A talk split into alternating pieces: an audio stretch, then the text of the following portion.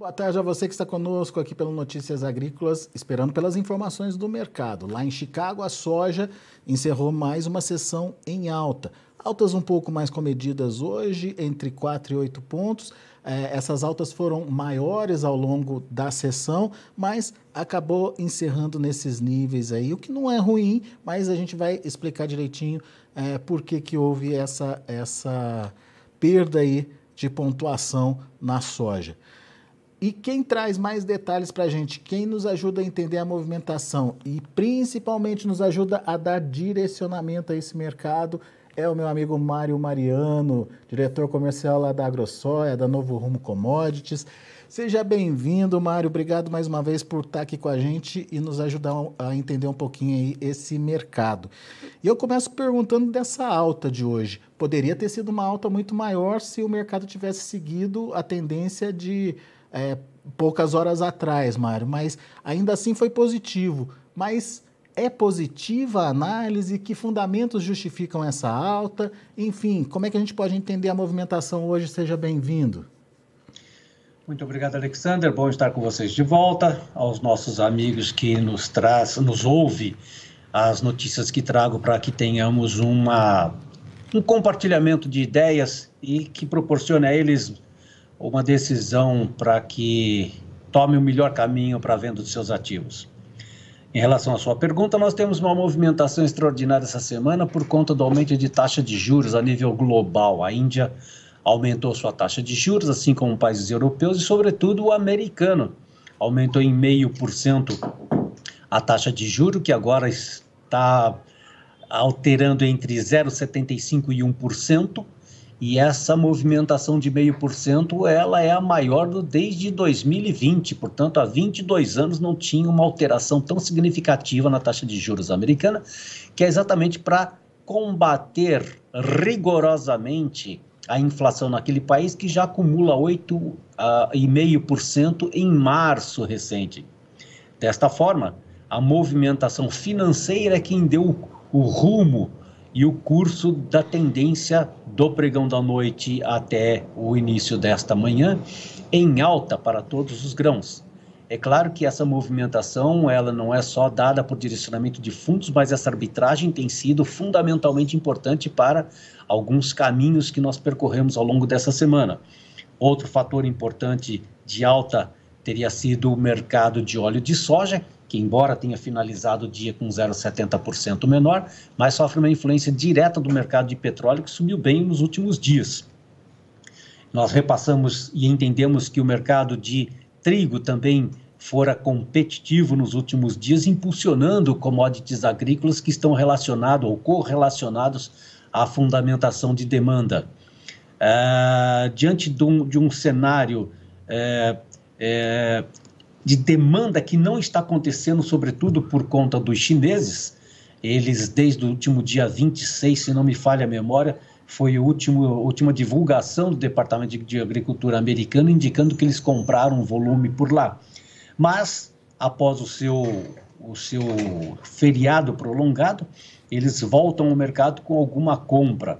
Pontualmente, fora comprado um volume de uma carga argentina, umas duas brasileiras, então não é o suficiente para atender o aumento de estoque daquele país, onde há rumores de que eles têm é, estoque para apenas 60 dias de esmagamento. Mas entendemos também que essa baixa que, que acabou acontecendo ao longo do dia está relacionada a isso mesmo, a demanda. Porque, embora tenha um estoque reduzido na China, Alexander, existe também uma desvalorização da moeda daquele país. Essa, esses últimos dias, o yuan teve de 3% de desvalorização, provavelmente associado ao grande estoque de navios que estão parados nos portos daquele país, não só com grãos, mas com produtos semi e manufaturados também, acaba criando uma falta de espaço para a chegada de novos produtos. Isso acaba criando uma, um possível entendimento de que a desvalorização e o excesso de navios parados naquele país possa criar uma desvalorização de mercadorias ao redor dos seus fornecedores. Entende-se como América Latina, a própria América do Norte e Europa. E até porque eu diria isso, devido ao excesso de aumento de preços por procura de navios, principalmente depois que houve ah, o início da guerra da Rússia com a Ucrânia, os fretes nos Estados Unidos ferroviários teve um aumento significativamente grande para containers e até mesmo navios eh, para levar os produtos acabados do petróleo. Então, a concorrência do frete para embarcar grãos para a China acabou sendo grande demasiadamente e influenciou no aumento do custo do transporte e acaba criando isso que nós enxergamos na Bolsa de Chicago recentemente. Ah, alguém voltou para comprar, o preço sobe. Ah, mas acabou não vem, saindo volumes grandes, o mercado cai. E por falar em volume grande ou pequeno, não vou me estender muito, mas vou lhe dizer que a exportação americana, é, é, nesse trimestre, ele teve um aumento, somado os grãos soja e milho, apenas 3% em volume e aproximadamente 27, 28% maior em dólares. Portanto, os 735 mil toneladas registradas hoje com o embarque da safra atual, ele está dentro do esperado pelo mercado, mas não o suficiente para enxugar os estoques e criar uma tendência de preços maiores na Bolsa de Chicago que possa varar o atual preço de objetivo ao redor de 17 dólares, Alexandre. Falta de força para subir, então, Chicago. Mas eu queria entender essa, essa falta de, de, de, posicionamento aí da China, Mário. Tem a ver só com Covid ou é realmente um, uma economia é, patinando e isso pode se estender por mais do que apenas o controle da Covid ali? Eu acho que nós temos esses fatores juntos influenciando diretamente uma demanda, porque existe uma dificuldade é, de entendimento se essa quantidade de navios parados é por falta de isso no, na, na China, se é por conta da dificuldade de distribuição do produto dos portos até a ponta final, ou e, e pela redução de mão de obra por conta da Covid, ou se é a desvalorização do yuan provocando uma redução de preços da sua moeda segundo as novas compras, e até mesmo os custos de transportes. De repente, nós entendemos que essa movimentação chinesa pode estar associada a esses fatores e também é, pela alta de preços significativamente grande nos últimos dias, indicando que eles possam estar comprando de mão para boca para atender apenas uma demanda rápida. E eu fiz questão de frisar esse número de aumento de grãos americanos exportados no primeiro trimestre, mais 3%, porque entendemos que todos os dias se fala em números maiores, a exportação para cá, a exportação para lá, e não sai do lugar o volume, é. apenas é. a quantidade de dólares que aumentou naquele país. Isso então me faz refletir que para poder trazer uma tendência de alta por fundamentação de demanda, precisamos ter maiores volumes nos Estados Unidos saindo desse país para poder enxugar os estoques locais, Alexandre. Mas o fato de ter 60 dias apenas de estoque para esmagamento lá, não é uma sinalização de que é, daqui a pouco a China vai ter que voltar, Mário?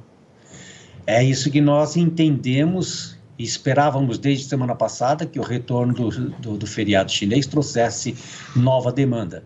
Mas ela me parece ser um pouco reprimida é, talvez cara, uhum. até pela falta de algum, algum componente que possa suprir essa demanda de farelos ou a demanda é, animal naquele país para que haja a reposição do farelo, do milho, do trigo, que são produtos que subiram demasiadamente ultimamente por conta de outros fatores que já citamos, sendo eles inclusive a própria guerra da Rússia.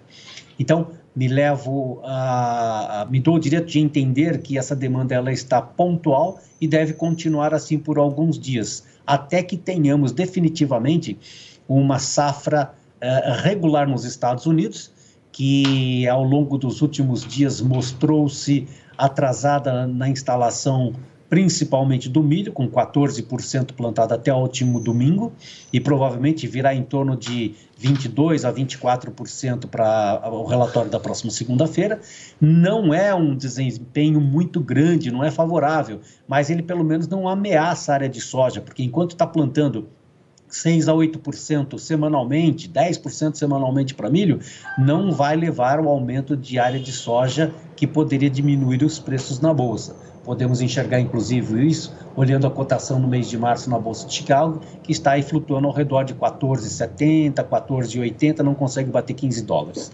Então, no próximo relatório, uh, a soja deve acompanhar o aumento de plantio e, portanto, o clima sendo instalado adequadamente com o tamanho de safra esperada uh, até agora pelo Departamento de Agricultura americano, não vejo ameaças maiores de altas significativas, mesmo com a demanda chinesa de mão para boca ou aumentando levemente por conta da instalação da lavoura. A partir do mês de agosto, é provável que tenhamos sim uma demanda mais significativa, porque já está instalada, já não tem mais risco nenhum de aumentar ou diminuir a produção americana depois de termos visto essa pitada de clima negativo seco eh, nos Estados Unidos, que, aliás, tem um pouco de umidade para este final de semana, mas não é o suficiente para dizer que haverá um, um bom desempenho no plantio por conta dessa umidade que deve ter no final de semana, e aí sim podemos ter um pouco mais de influência de demanda a partir aí do final desse mês de maio, começo de junho, Alexander. Muito bem. Queria aproveitar esse gancho que você deixou aí sobre a evolução da safra americana é, e, e, queria que você explicasse para a gente a importância do andamento do plantio do milho lá nos Estados Unidos e se isso não ocorrer, é, o risco disso migrar para a soja. É, aparentemente o milho está atrasado, de acordo com o último relatório. Aparentemente não. Quando a gente compara com ano anterior e com os últimos cinco anos, está muito atrasado.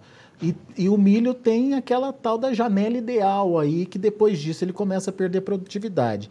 Qual que é o risco, Mário, de não conseguir se plantar dentro dessa janela ideal e disso migrar, dessa área migrar para a soja? O, o risco de migrar para a soja talvez não seja um volume tão significativo, porque se o produtor de milho não conseguiu plantar a área de soja até ele adquirir insumos e fazer a planta já na parte final do período de plantio de soja, que ainda dá para plantar durante o mês de julho, ele poderia aumentar um tamanho de área que poderia influenciar negativamente nos preços da soja. Uhum. Mas não o suficiente para dizer que a falta de produção de milho, num período onde o estoque global está reduzido e a demanda foi significativamente grande para substituir outros produtos, no caso trigo e até mesmo o farelo de soja, para consumo de, da ração animal, pode justificar que haverá alguma sustentação de preços é, é, para baixo, mas que não traria nenhuma agressividade de tendência de alta, porque estaria diminuindo a área de milho naquele país. Afinal de contas, entra aqui no Brasil o aumento de oferta por uma safra que não é significativa, mas que pode aumentar a sua participação na exportação, mesmo com o câmbio trabalhando acima de cinco reais, que poderia nos colocar como bons parceiros de venda para as chinesas. Mas a troca do trigo, que já está limitado pela oferta global, porque atrasa o plantio na Europa, sobretudo, as ofertas russa e ucraniana devido à guerra atual, reduzindo essa oferta global, poderia colocar o mercado de milho é, numa forte tendência de alta, uhum. e se não tiver esse produto, imediatamente será procurado por farelo e até mesmo outros produtos como é, é arroz e, e outros cereais, para composição de ração animal. O que entendo, portanto, é quem dá algum tempo, e na minha opinião até um pouco longo, para poder decidir se houve ou se haverá uma perda significativa uh, dos estoques e da instalação da safra norte-americana para os próximos dias para milho. Depois sim passa a entender a avaliação dos consumidores industriais se haverá substituição de alguns cereais pelo milho que eventualmente não terá em quantidade significativa, Alexandre. Muito bem. Nesse primeiro momento, o impacto para a soja, então, quando a gente compara com o milho, está é, tá mais ligado a essa questão da falta de demanda do que e da falta de demanda do que necessariamente de uma possibilidade de migração aí diária, certo? Certo, até porque o número que me traduz a segurança de afirmar é que apenas 3% no primeiro trimestre, se somar o soja e o milho americano, foram exportados. Ou seja, uhum. é um aumento não tão significativo avaliando os preços atuais na Bolsa de Chicago. Boa, Mário. Agora vamos olhar para o Brasil, Mário, porque é, quando a gente olha o ritmo da nossa exportação, a gente entende que temos menos oferta por aqui. A safra não foi das melhores e a quebra foi é, gigantesca. Ah, no entanto, é, a exportação não vai, é, mas é, por conta de, de, de, falta de produto ou por conta de qualidade? Porque me parece que tem muita soja ainda na mão do produtor, não tem não? Vamos citar essa sua resposta com esse valor aqui divulgado essa semana. A comercialização da soja nacional bate em 59%, 59,1% e para milho 41,5%. Esses valores são muito menores em comparação ao mesmo período do ano passado. Então, tecnicamente, sim, há estoque na mão do produtor. Mas vamos pontuar. Qual produtor ou qual localidade está esse soja? Se Paraná, Rio Grande do Sul, Santa Catarina, Mato Grosso do Sul tiveram secas significativas e as suas safras foram reduzidas, onde estaria esse produto? Vamos pular para o Mato Grosso. Ah, o Mato Grosso colheu bem por ser o maior estado produtor e começa o plantio e chega o produto mais cedo ao mercado. Verdade. Entretanto, este mês passado, eu, como agrossóia, adquiri grandes volumes de produto avariado. Uh, deixa eu contar para você. Lembra que no nosso último encontro eu citei que teríamos provavelmente um mercado desequilibrado por conta de oferta de produto bem é, pontuado na padronização, quero dizer qualidade, uhum. e outros locais que provavelmente, porventura, terão menos preço porque não tem a mercadoria adequada, mas que seria volumosa pela qualidade baixa por conta de grãos ardidos e avariados? Pois bem, ele está se confirmando. Eu quis citar que nós aqui na AgroSoia compramos este mês passado grandes volumes de mercadoria avariada com até 60%. Na nossa história aqui de 22 anos de mercado, não encontrávamos volumes tão significativamente grandes nessa época do ano. E nessa época do ano está aparecendo esse tipo de produto, Alexander, porque está por chegar a safra de milho. Uhum. Mês de maio e junho, os armazéns devem estar vazios para receber uma safra de milho, pelo menos no Mato Grosso, sinalizada em torno de 39 milhões de toneladas, tá, e precisará desse local que a soja está depositada hoje. Então começou a aparecer bastante produto tá. de baixa qualidade e que acaba proporcionando uma oferta mais adequada, uma oferta maior para as indústrias e inadequada para o exportador.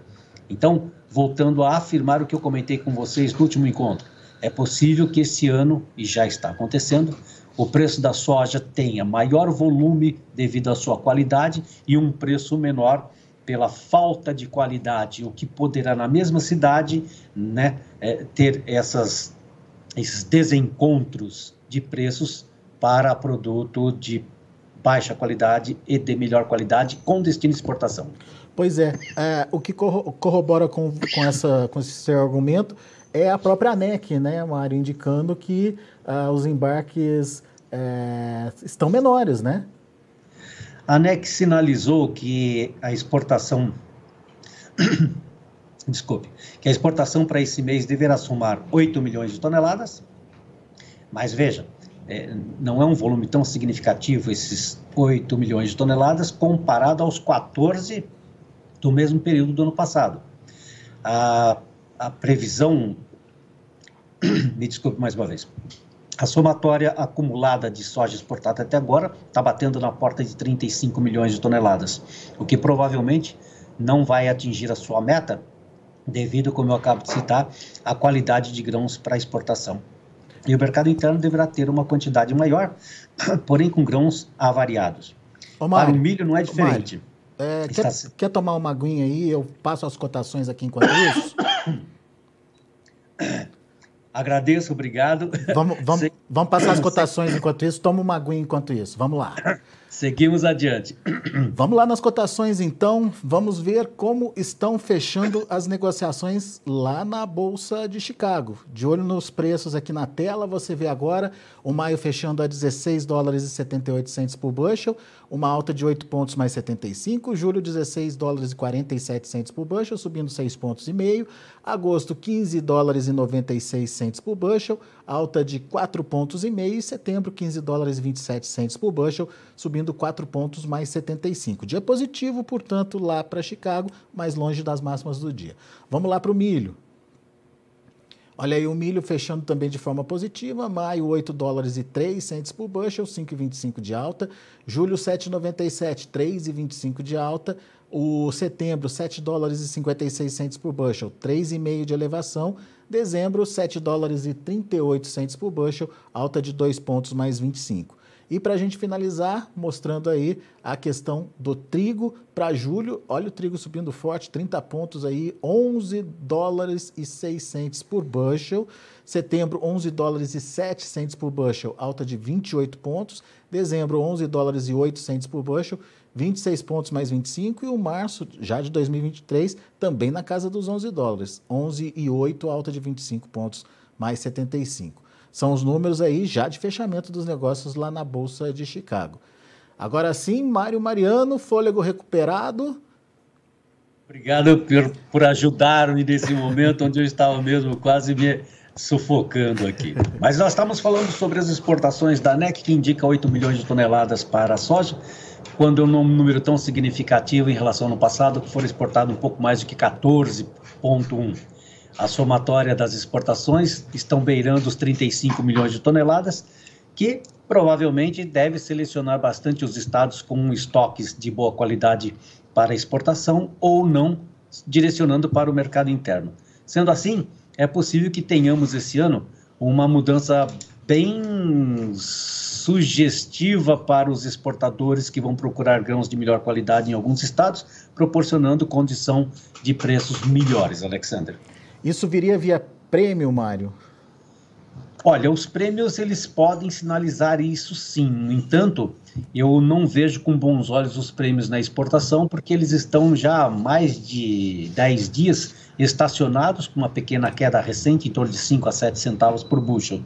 Não creio que esse sinalizador será o, o mais importante para a demanda ou para a oferta dos grãos, mas vai ficar muito pontual é, é, é, onde os portos de, de maior expressão de embarques tenha uma demanda maior, assim como o Arco Norte e o Porto de Santos e Paranaguá. Sendo assim, é possível que a demanda será sinalizada na porteira da fazenda do produtor que tiver qualidade de soja, Alexandre. Bom, agora essa soja avariada ou essa soja de menor qualidade, tem demanda para ela? A indústria tende a, a, a demandar?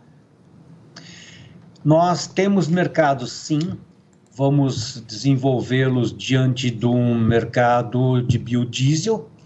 Hoje seria importante que tivéssemos uma mistura maior do que os 10%, mas entretanto não há, vamos trabalhar com o que temos. Então a indústria de biodiesel deve sim ter um pouco mais de sucesso na aquisição desse produto. A demanda para consumo de ração ela vai existir, mas vai ter que ser vigiada porque também os valores atuais de óleo farelo são significativamente caros para que um, um, um, suíno, uma ave ou até mesmo um bovino consuma esses valores para exportar a, a, a proteína. Então, talvez não tenha uma demanda é, tão generalizada por conta da exportação de, dessas proteínas e que tenha é, principalmente como destino a exportação, porque o mercado interno com a inflação que estamos vivendo, é possível que a demanda não seja grande o suficiente para trazer a carne dentro da, da, das residências da população e pode ser um ponto negativo para a demanda. Mas ainda assim, com um dólar acima de cinco reais para exportação, os produtos brasileiros começam a ser mais competitivos, né, Alexandre? Muito bem, mas é, é, se distanciando, portanto, do, do preço pago pelo bom produto, então. Exato. Vamos lá. O, o, o, bom produto, ele obviamente vai ter um preço maior que eu não quero dizer que será um prêmio porque podemos confundir com o prêmio sinalizador uhum. de exportação no Porto de Paranaguá. Mas será uma bonificação pela qualidade de conservação do produto que não for atingido pelas chuvas ou pelo excesso de umidade no início da colheita. Então, esse soja provavelmente vai ter uma procura maior e uma disputa. Ah, mas não vai ser disputado também o soja de menor qualidade? Também será, porque tem demanda para isso. Uhum. Basta apenas estar bem localizado perto das indústrias de bioenergia, por exemplo, ou indústria de ração.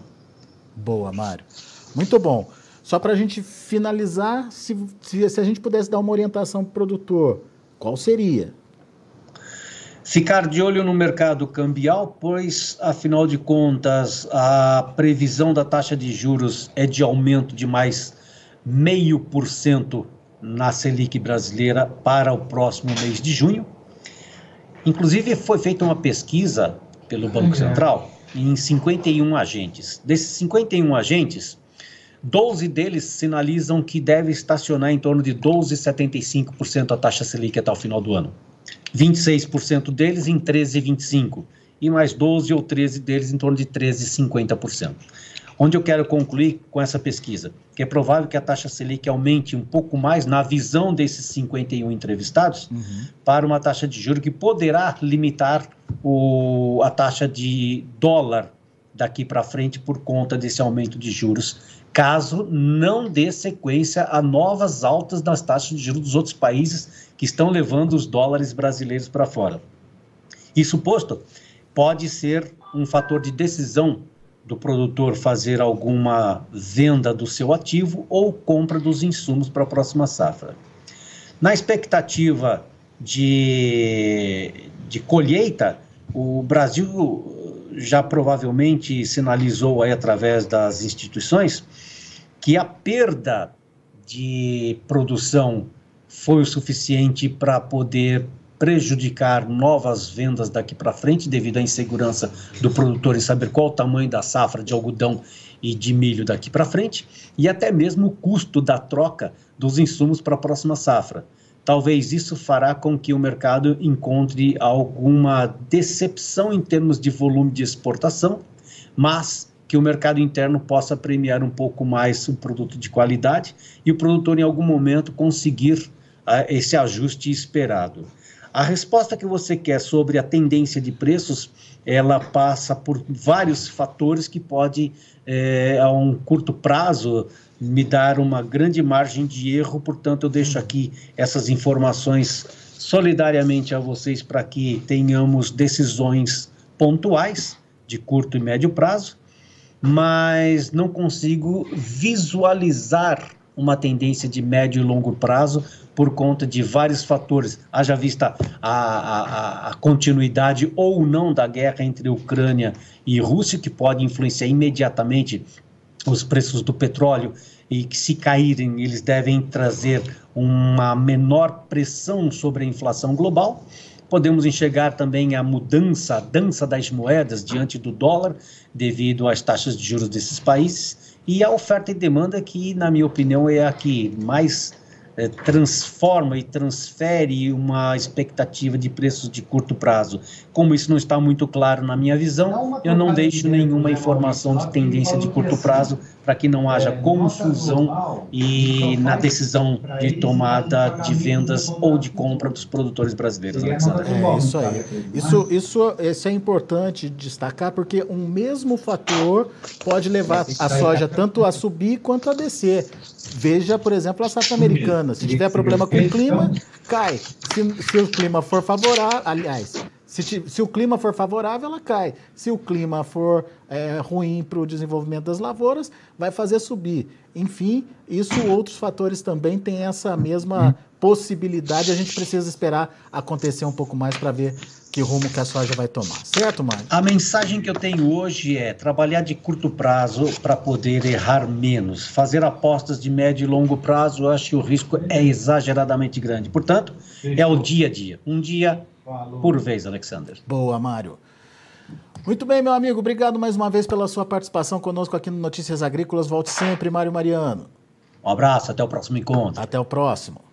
Tá aí Mário Mariano aqui com a gente no Notícias Agrícolas, trazendo as informações do mercado, justificando os movimentos lá em Chicago e, obviamente, muita incerteza ainda pela frente para definir, bater o martelo aí sobre uma tendência. Negociações pontuais aí, aproveitando os momentos, é a indicação ah, do Mário aí nesse primeiro momento. Vamos ver os preços de novo, só para a gente encerrar aí a nossa transmissão. Você acompanha comigo na tela maio, 16 dólares e 78 centes por bushel, uma alta de 8 pontos mais 75. Para julho, 16,47, 6,5 de alta. Agosto, 15,96, 4,5 de alta. Setembro, 15,27, 4,75 de elevação. Vamos ver o milho. Para maio, 8 dólares e 3 centes por bushel, 5,25 de alta. Para julho, 7,97, 3,25 de elevação. Setembro, 7,56, 3,5 de alta. E dezembro, 7 dólares e 38 centes por bushel, 2,25 de alta também. E para finalizar, o trigo. Vamos lá? Trigo, todos os vencimentos aí na casa acima dos 11 dólares por bushel. Julho, 11,06, 30 de alta. Setembro, 11,07, 28 de alta. Dezembro, 11,08. 26 pontos mais 25 de alta, e o março de 2023 também ali nos 11 dólares e 8 centos por bushel, 25 pontos mais 75 de alta. São os números de hoje do mercado de grãos lá na Bolsa de Chicago. A gente vai ficando por aqui. Agradeço muito sua atenção e audiência. Notícias Agrícolas, 25 anos ao lado do produtor rural. Participe das nossas mídias sociais no Facebook Notícias Agrícolas, no Instagram, arroba Notícias Agrícolas e em nosso Twitter, arroba Notiagre. E para assistir todos os nossos vídeos, se inscreva no YouTube e na Twitch Notícias Agrícolas Oficial.